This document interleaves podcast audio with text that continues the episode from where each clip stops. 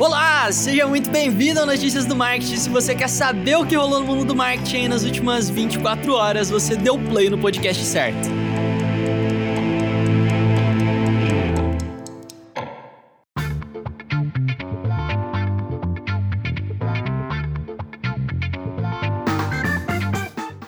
Olá, seja bem-vindo ao Notícias do Marketing. Meu nome é Vinícius Gambetta e hoje eu vou te atualizar das últimas novidades do mercado.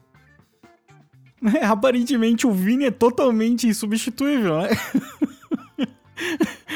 O, não, não, vamos, vamos trazer uma quarta-feira passada do Vini pra você sentir aquela empolgação. Vamos lá, vamos lá, vem, Vini quarta-feira de seja muito bem-vindo às notícias do marketing meiuca da semana e cara, tem rolado muita novidade. tá até difícil selecionar tudo aqui para vocês, mas a gente tá fazendo o melhor possível, eu prometo. É, mas é só, é só precisar matar a saudade do Vini, bem que ele avisou. Né? O Vini, ele avisou antes dele sair. Vocês vão sentir a minha falta aqui. É, Vini, já estamos sentindo. Volta logo, cara. Volta logo que nós estamos te aguardando aqui, beleza? E sem mais, vamos para as últimas novidades. Aliás, antes de ir para as últimas novidades, se você estiver com muita saudade do Vini, eu recomendo você ouvir o podcast dele, o Trendcast. Tem episódios incríveis ali. Não sei se você já ouviu todos, mas recomendo bastante. E tem um canal no YouTube também da agência de bolso que é comandado pelo Vini. Então, conteúdo fantástico. Aí, quanto horas e horas de conteúdo de sobra para você matar a sua saudade Mas vamos lá para as notícias. E a guerra entre a Apple e o Fortnite está mais aquecida do que nunca. A Apple já falou que vai remover o acesso da Epic às ferramentas de desenvolvimento da empresa, o que prejudicaria toda a distribuição em todos os sistemas da Apple, né? E o Fortnite, a Epic agora, né? O que eles viram é que, enfim, não vai rolar essa pressão que eles estão fazendo e eles estão buscando uma coalizão. Eles entraram também com um pedido na justiça para impedir que a Apple tire o acesso deles, mas isso tá ficando bem aquecido porque a Apple simplesmente virou e falou assim: olha, nós não vamos abrir exceção e exceções que podem colocar a segurança dos nossos usuários em risco. E a Apple está parcialmente correta nisso, no meu modo de ver, porque liberar a, uma das maiores vantagens do iOS, da loja da App Store, na verdade, é a segurança. E você permitir pagamentos diretos sem um critério mais específico pode abrir. Assim, nossa, são.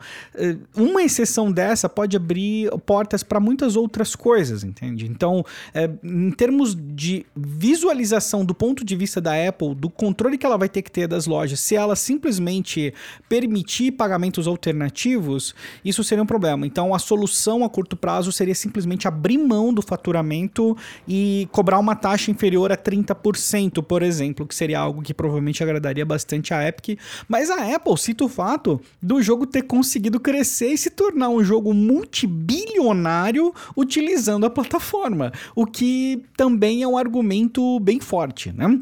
De qualquer forma, a gente deve ver alguma coisa acontecendo no futuro próximo, não tá parecendo nada que a Apple vai ceder. Vamos ver quais são os próximos episódios, mas isso tem despertado uh, muitas. Uh, toda essa questão, na verdade, política envolvendo os aplicativos tem despertado muita insegurança no mercado, porque agora as startups precisam começar a considerar um aspecto político que antes simplesmente era ignorado, né? Então vamos dizer, se você vai investir numa startup, você tem que considerar o contexto político dela para garantir que não, sei lá, não vai acontecer algo do, que tá, do tipo que está acontecendo agora, tanto com a Epic, com o Fortnite, com uh, o TikTok, enfim. Eu misturei duas notícias aqui, mas o contexto é o mesmo, beleza? E o Disney Plus já tem data para estrear no Brasil, vai ser no dia 17 de novembro, notícia direto do canal Tech. A especulação é que vai custar R$ 28,99 por mês ou R$ 289,99 por ano. Tem algumas outras especulações que saíram no Twitter também a respeito do lançamento da Mulan, que chegaria no Brasil custando 112 reais. Umas pessoas surtaram, outras não. Gostaria muito de saber o que você acha desses valores. Quanto que você acha que é um valor ideal para um lançamento mundial para você poder pagar em real, considerando o, o, ponto de vista da empresa também. Enfim, faz uma análise. Quanto que é um preço que você acha bacana? Tô curioso, manda, manda no inbox, manda no inbox no Instagram que eu quero saber quanto que é quanto que é um preço legal para você.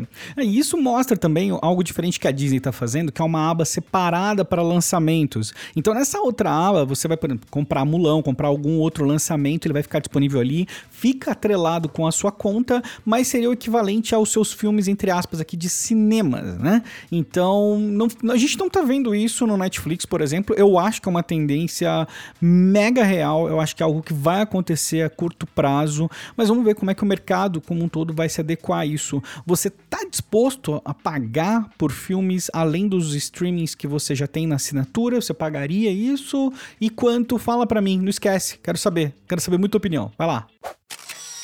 E uma super rapidinha, mas que com certeza vai te interessar, a Domo lançou o infográfico deles, mega famoso que eles lançam todos os anos, que se chama Data Never Sleeps, os dados nunca dormem, versão 8.0 agora para 2020, onde eles colocam o que acontece no período de 60 segundos na internet. E eles acrescentaram algumas coisas super legais, com destaque para o Zoom e para o TikTok. Mensagem, olha só, mensagens compartilhadas no WhatsApp, 41 milhões de mensagens em 60 segundos, meu. É surreal. 500 horas de vídeo no YouTube.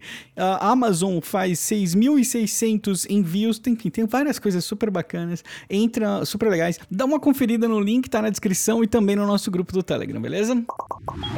E a briga para ver quem vai ficar com o TikTok nos Estados Unidos continua super aquecida. Se é que isso realmente vai acontecer, porque é bom lembrar que existe a possibilidade disso não acontecer. E eu não sabia disso, mas a ByteDance é totalmente oposta a vender qualquer ativos do TikTok, além dos Estados Unidos, Canadá, Austrália e Nova Zelândia. Por isso que normalmente você está vendo conversas de empresas interessadas em comprar a operação do TikTok, normalmente você vê Estados Unidos, Canadá, Austrália e Nova Zelândia, porque é isso que aparentemente a Byte ByteDance estaria disposta a negociar.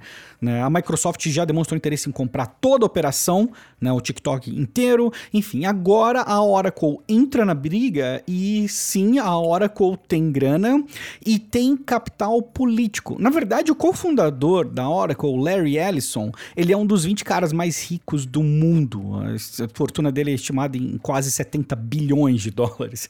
Então, sim, não tô, tô lógico que tem que separar a fortuna dele e da Oracle, mas enfim, a Oracle está conversando com um grupo de investidores. E eu falo que ele tem uma vantagem em capital político porque ele foi um dos poucos fundadores de grandes empresas de tecnologia que apoiaram o presidente Trump.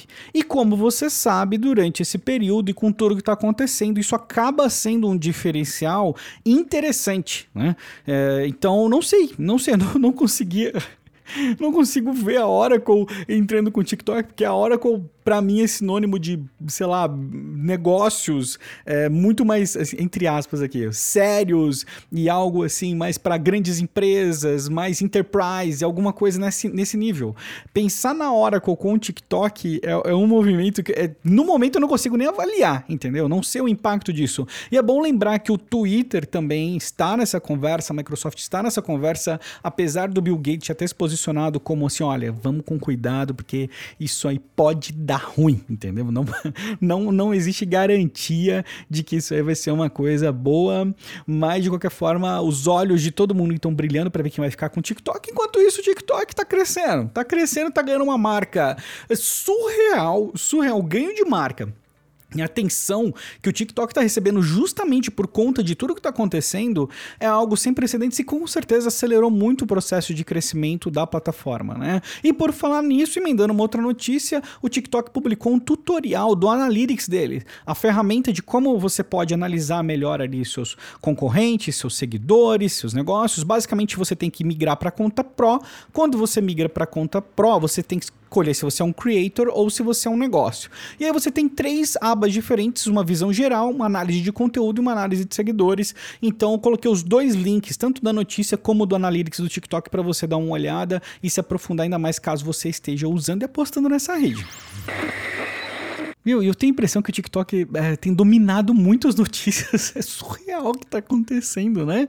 Coisa, que coisa maluca. Mas enfim, o TikTok é outra notícia. Fez uma parceria com uma gravadora digital, é, mais uma distribuidora, que se chama United Master. E ela vai permitir que, por exemplo, se você tem uma música no TikTok, ela pode ser distribuída para outras plataformas de streaming a partir do TikTok. A gente já tá vendo um movimento onde o TikTok é responsável por é, criar grandes sucessos sucessos, né? Que eu vou dar um exemplo bem velhinho, assim como foi Justin Bieber, um dos primeiros lá no YouTube, a gente tá vendo uma nova geração de profissionais de músicos que estão utilizando o TikTok e que já são, assim, músicas que estão mega consolidadas num período muito curto. Então a gente tá vendo grandes nomes surgindo e uma gravadora oficial para poder fazer essa distribuição e amplificar ainda mais e pegar um momento, porque as coisas acontecem no dia pra noite, né? Então em um mês, por exemplo, você tem pessoas que não eram absolutamente ninguém, que ninguém sabia nem o nome, de repente são uma baita referência para todo mundo que tá no TikTok. Enfim, impulsionar isso para outros lugares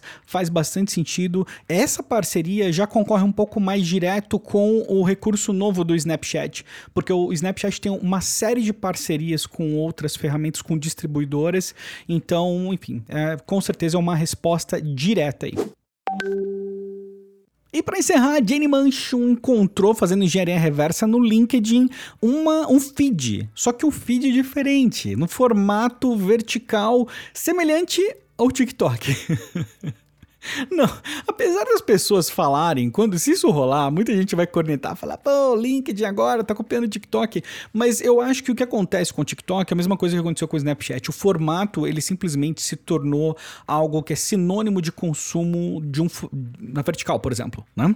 Então, Stories é o formato padrão, você tem a, a navegação no estilo do TikTok, que é um Stories, mas com navegação vertical, que faz muito sentido, né? Então, se você aplicar isso para o conteúdo do LinkedIn Também acho que faz muito sentido, ainda mais para o processo de descoberta. Eu, o que eu acho que está acontecendo é que a gente está passando por uma migração de consumo de formato. Então é natural a gente sair de formatos mais orientados e otimizados para o desktop para format, formatos que sejam mais otimizados, orientados para um conforto de consumo em dispositivos móveis, já que né, a utilização de smartphone supera a utilização de desktop em, em todas as plataformas, todas as principais plataformas hoje. Isso não é nenhuma questão mais. Então, para mim, faz sentido essa adaptação, mas vamos ver. Isso não tem nenhuma garantia que vai rodar. Aparentemente é só um teste mesmo, mas, sinceramente, eu, eu, eu gostei, gostei. Sei que tem muita gente que vai criticar, mas achei bem bacana.